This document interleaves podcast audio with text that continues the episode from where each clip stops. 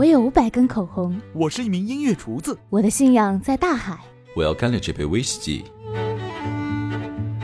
其实生活不该只有理性的工作和感性的床，生活还该有琴棋书画、酒肉和歌。这里是松果君，这里有一万个生活家，将带你一起走进一万种各自精彩的生活。大家好，欢迎收听本期的松果生活家。这期我们为大家请来了艺术管理、艺术收藏领域的专家，艺术市场研究中心总监马学东马博士，同时还有我们的老朋友、青年艺术家张哲一。听众朋友们，大家好，马博士好。听众朋友们，大家好，我是马学东。赵本山这顶帽子为什么值钱？因为它是运气的象征。现在干什么都得有运气，你发财得有财运，当官得有官运。谁买？底价多少钱？赵本山这顶帽子底价为五百元人民币。哎呦，朋友们，我万万没想到我们这么高档的拍卖行能出这么低的底价。同志们，我们这不是拍卖啊，我们这是清仓大处理了。现在开始竞买，谁买？九百五，八百，八百，哦，九百，一千，一千，好，别动。哎呦，成交。那刚才我们讲，再回溯一点，从康乾盛世，我们对这个艺术品的价值、文化价值，呃，认认知，啊，其实都是在一路走低。那走到这个文革结束以后，其实等于是这个谷底了，零散的过程。这个你可以看，昨天我还买了一本书《谁在收藏中国》，讲的是中国的艺术品，主要是在美国，哎，怎么被被他们认知的。这是这样是一个流散的过程。嗯，您刚才说台湾一个学者有这个说法是吧？他说从藏家、收藏家、藏家，从鸦片战争之后一直到文革结束，是一个流散这么一个过程。对，我突然想起一件事，嗯，就我奶奶就曾经跟我说，她以前是广西艺术专科学校是里面的教员。我爷爷呢是军人，然后呢，他跟我奶奶的爱好就是收藏艺术品嘛。呃，但是当时又在打仗嘛，爷爷要跟日军拼命啊，就是打仗呀。我奶奶曾经还作为难民从桂林到贵州去。嗯啊，但是呢，我奶奶作为难民逃跑的时候都带着书画。后来就解放了，解放了，因为这个爷爷爷以前是国民党那边的嘛，后来就早早就去世了，各种历史原因了。嗯，好，奶奶就拿着这这些书画，她原来想想留着一个，就是说，她也不是说这个价值，她就是她跟她老公的一个共同的东西。老公现在没有了，她想留着这个她跟她老公的一份记忆。但是黄卫兵不停的来抄家，不停来抄家。我奶奶有一天没办法了，她把这些。画呢，全部撕成碎片，放在桶里啊，拿拿一一件衣服盖在这些碎片上面，假装去漓江去洗衣服，看到没人的时候，把整个桶一浸下去，啊，全部一江春水向东流啊。后来呢，我就说，哎，奶奶，那些画是谁画的？他说，那就不用提了，明代的、南宋的都有。传谁谁谁什么谁谁谁款，这就更多了。近代的，比如说徐悲鸿啊，近代的几乎所有的名家好像都有。嗯，但是全撕了。后来我一想，撕了好几亿吧，大概。那是现在看来，真是一个，就是说回到刚才的话题，那就是一个流失的时代。呃，文物嘛，也有自己的命，也有自己的定数。对，大的时代变化，所以作为这种文化记忆的记忆品，它它也逃脱不了大时代。你想那时候正是在中国遇到大时代的这这这个大所谓大时代，就是人的思想啊，人整个国家的文化呀，受到巨大的。冲击的这么一个时代，对，所以呢，艺术品市场刚才讲了，还有一个作用，嗯，就是使这些流散在海外的东西，通过市场的方式回流回来。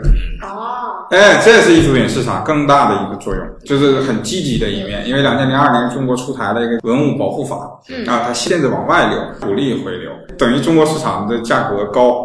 嗯，那么他在美国纽约的，拿回来卖吧，哎，就拿回来，拿到中国来卖。那艺术品市场其实它有一个作用，就是把这些文化、我们的记忆品又重新通过市场化是流回到中国，是，这是它更大的一个贡献，而不是说我们简简单单说一买一卖，对，就是又收回了很多重要的流散出去的文物，非常珍贵。那市场是一个辅辅助作用，那市场是通过价格的杠杆和吸引力，哎，那还是中国卖的高。那因为这东西它老外说说白了拿去没有用，他也看不懂，像中国很多书法呀、绘画，他欣赏不了。那后人他自然而然，可能第一代人还比较欣赏，第二代、第三代可能渐渐他就要把这个东西嗯。还回来。那还回来其实恰恰就是市场作用，把我们东西聚合回来。是的，这个是艺术品市场更重要的地方。啊。而且从另外一个角度，从人类角度上来讲，那在国外的博物馆里有一些我们的稀世珍宝，别的国家、别的民族的这些公民去了解、去被艺术感动，这也是挺好的一件事。相反，我们也可以去买他们的好的作品嘛。像你说，它其实艺术品就是流动的商品市场。从学术角度来看，恰恰是跟文物有关系，跟文物的流散。东西方艺术的之间是一种交流、文化交流，哎，它通过市场的方式，东方的艺术品流到西方，那这个流动其实代表的是文化和文化之间的交流。而且，其实很多国家它也是专门就是说建立东亚或者亚洲艺术，这确实是一个我们不同民族、不同文化之间人互相交流的一个非常有效的一个渠道。是的，这个市场其实带来是文化的一种交流，一种理解。它相对来说，它它有一个公平游戏。那就是用货币来来来衡衡量价值嘛。如今反正也不能抢。对呀，不能再给你抢回来。他换一个游戏方式，可能永远打鸦片战争了，对，是吧？对，我觉得是在一个大时代背景下，它是一种必然的一种流动。有的钱是中国的流散出去那些东西，它那个市场那些这一代藏家已经不在了，嗯，他们后代呢也有很少人能继承。它出路一种是捐，嗯，一种就是通过市场的方式回来，嗯啊，所以这就是等于分久必合，合久必分，这这有点这种感觉，是的，是的，哎，出去还要留回来，嗯，宿命也好，这终究兜兜转转，还是要回到本土的土壤里面来。嗯，我觉得就恰恰它是市场是这样一个作用。瓦尔堡学院的教授还说，瓦尔堡最最著名的美术史家，嗯，啊，当然是这个十九世纪，他就说。的艺术品市场是图像的流动的一个载体，啊，其实就是我刚才说的那图像流动的，哎，它是流，确实它是艺术品流动的，对吧？市场要交流吧，交易啊，我们要交换啊，是不是？对。但这个东西呢，就在全世界在兜兜转转，是的。哎，可能老老外也会看哦，中国的下山图以前是这样，是这样。中国哎，中国人是这么来认识自然的。过了几十年又回去了。哎，哎，老祖宗画点这种东西，哎，画的不错呀。是，对，对，所以这个特别，它就是一种嗯，物聚物散的一个。呃，特别有可很多故事的一个。今天咱们从这个从拍拍卖一直聊到了这个这个文文化的流流动啊，文艺术品的流动还挺有意思。今天是，但我觉得要转回来，秋拍各个行的秋拍开始了。那马博士有一些你觉得大家可以看一看，凑凑热闹。毕竟可能对于一些人来说，保利秋拍、加尔德秋拍都还很远，可以拿作为入门点来看一看呢。就是春拍、秋拍，它是有一个基本有一个固定的时间段。国内基本上是春拍四五六，四五六比较集中，一般都在五月份和六月份。秋拍，呃，十、十一、十二，所有拍卖公司加一起就是基本上春秋两季。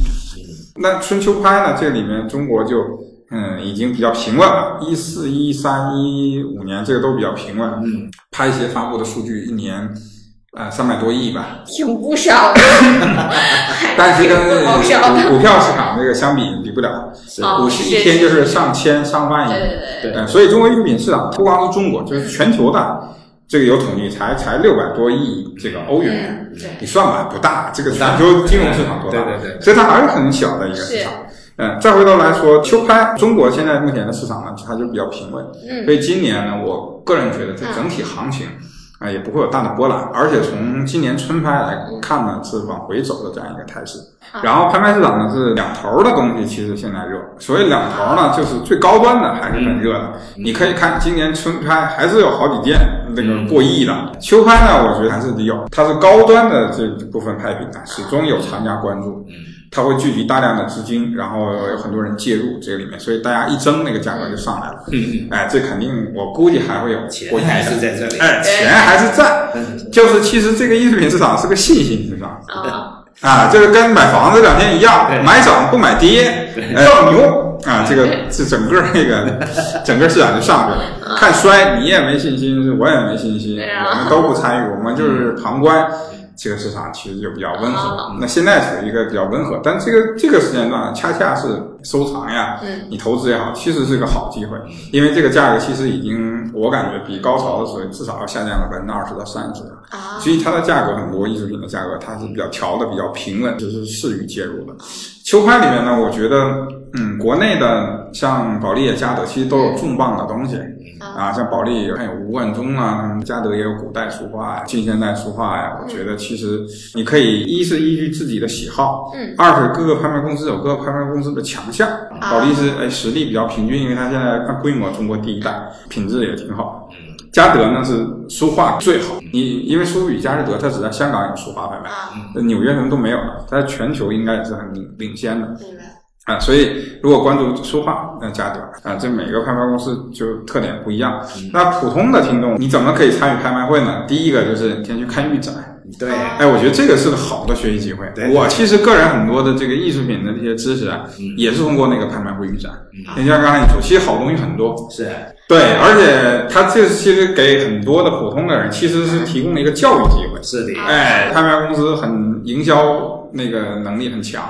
都会有学术讲座，他会给你讲某一门类，请业内的专家大咖给你讲，比如说你收哎收藏佛像你怎么来收藏，呃收藏书画你怎么来收藏，什么东西怎么来保存，哎它就很细致，所以它等于是一个教育的过程。普通的观众，如果你想了解，我建议你先去看预展，然后多听听学术讲座，然后有实力的买家，我觉得你可以就是循序渐进，关注自己喜欢的一个领域，你比如说可能很喜欢印章啊。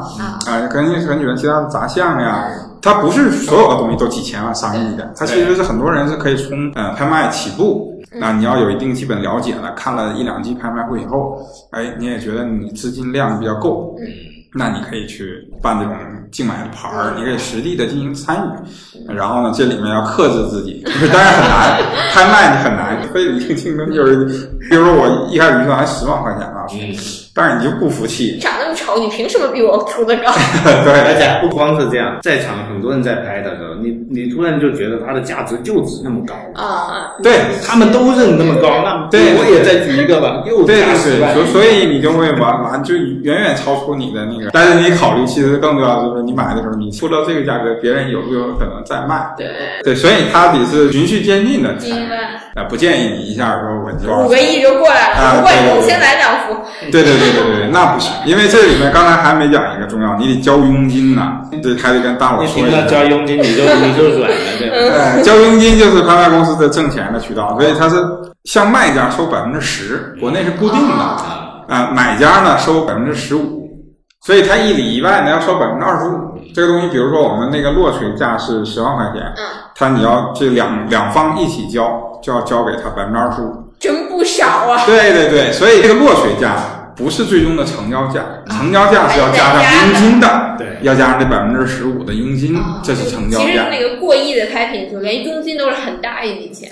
对呀，你想啊，你一亿那是多少钱？一亿百分之十五，那是一千五百万呢。对呀。所以拍卖呢，你不能不能随意举牌，而且那个有竞价阶梯的，它原则就是十二五八十，十二，嗯，就它不是按照这个一万两万那么加，那那那没个头了。那我们要是这个一个亿的，得拍好几天 啊，所以所以它是十二万第一口，嗯，第第二口十五万，嗯，第三口十八万，啊。第四口二十万，上一百万了，一口价是十万啊，一百一十万，一百二十万，一百三十万，上上一千万了，一口价是一百万。按逻辑来讲啊，一对一千一、一千二、一千三、一千四，你可不是一口，可不是一万块钱吧？一亿零一万。对啊，你这个就一亿零一。所以我说的意思就是，品牌要慎重，投资要理性，其实跟股市是一样的。对，嗯。那我想问一下，那个这边，那你作为一个当代艺术家的角度，你是怎么看待拍卖市场？我以前就听说，是吧？青年艺术家不要太早把作品送到拍卖行去。这里面的逻辑我不太清楚，但是我听到十个人这么说，我就觉得这件事靠谱，所以呢，我就不太关注拍卖行。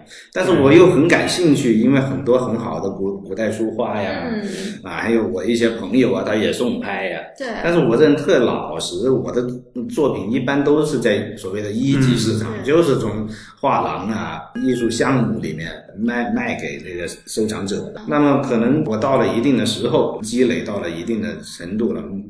那么我跟这个马博士那么好，他肯定会就会告诉我，哎，哲毅你可以卖了，是 吧？那一天我就开始考虑这个问题了。就确实让很多人觉得，好像拍卖市场是一个更快的成名场。但其实啊，这个也是一个更容易被淘汰、被人遗忘的市场。万一你一流拍，很没面子嘛。对，就是市场呢是双刃剑。嗯啊，我们只看到了说某些人哎通过市场成名，一一夜成名，或者是大家都很关注。但实际上，其实被市场所淘汰的艺术家也大有人在，呃，因为市场它是其实非常残酷，明白啊，这种审美趣味呢，其实你不是特别好把握，因为这个东西等于是价值的认定是多数人的一个共识，只是你个人你认为这一种作品好，但我不认为，我们其他人都不认，嗯，那这可能就不太成立。当然，当我们一群人都认为张德义画的好，而且是我不认识的人。对，那其实这个就是所谓价值，价值是一个大多数群体的一个共识。我们达成这个共识以后，那你自然而然就有价值，有价值就不愁没价格。而且现在大家的趣味和审美品味确实是越来越多元化，越来越多。哎，你很难去有一个什么大一统的这种认识和大大家求全。当然，好的艺术家还是会出来，但是他是需要时间去沉沉淀。所以，中国艺术品市场就是在一轮的沉淀过程当中。是的，哎，就像我们前一轮这种酒晃的啊，晃的差不多了，泡沫也都出来了。嗯。那么下一轮怎么才能有新的一波人？可能十年以后回回头看，就觉得特别清晰。对，时时间已经帮你归纳出来了这些规律了。对，但是我们处在当下就没这么清晰。是的，对啊，对，其实百万粉丝之后，对，放上去肯定有人买。你说的还真对，那就你真正现在是进入到一个消费市场了。嗯，呃，你真正能有一个消费的基础。以前中国艺术市场的问题是，大家都奔着投资去了。啊，你如果是金字塔购买高端那部分是收藏。啊，很严肃的收藏，但是我们中国能达到这种级别的量级的并不多，其中大部分人是混杂的，其实收藏也有，投资也有，还有一部分是纯投资的，啊，但是没有那个消费的基础。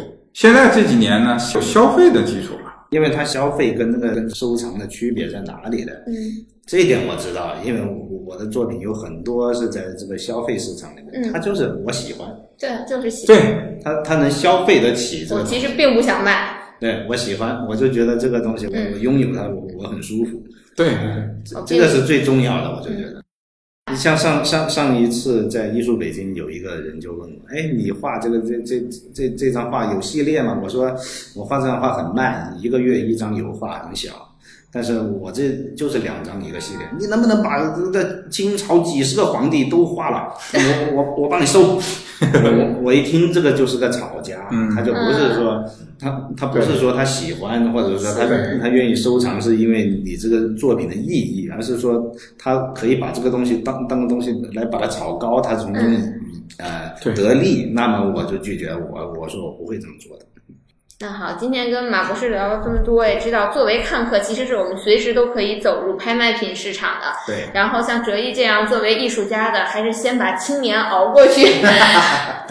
现在还是太年轻了。呃，还有今天得到一点就是，我们是可以去拍卖场去看展览的。对对对。对，可以看到很多好作品。对。我们除了在感受积雪的同时，其实在前期可以学到很多东西的。所以下回也会叫着马博士来再跟我们聊一聊投资跟拍卖的关系，还有艺术品收藏和投资的关系。所以这期谢谢马博士，谢谢哲毅，谢谢谢谢听众，谢谢哲毅兄，谢谢梦阳，谢谢三连松果。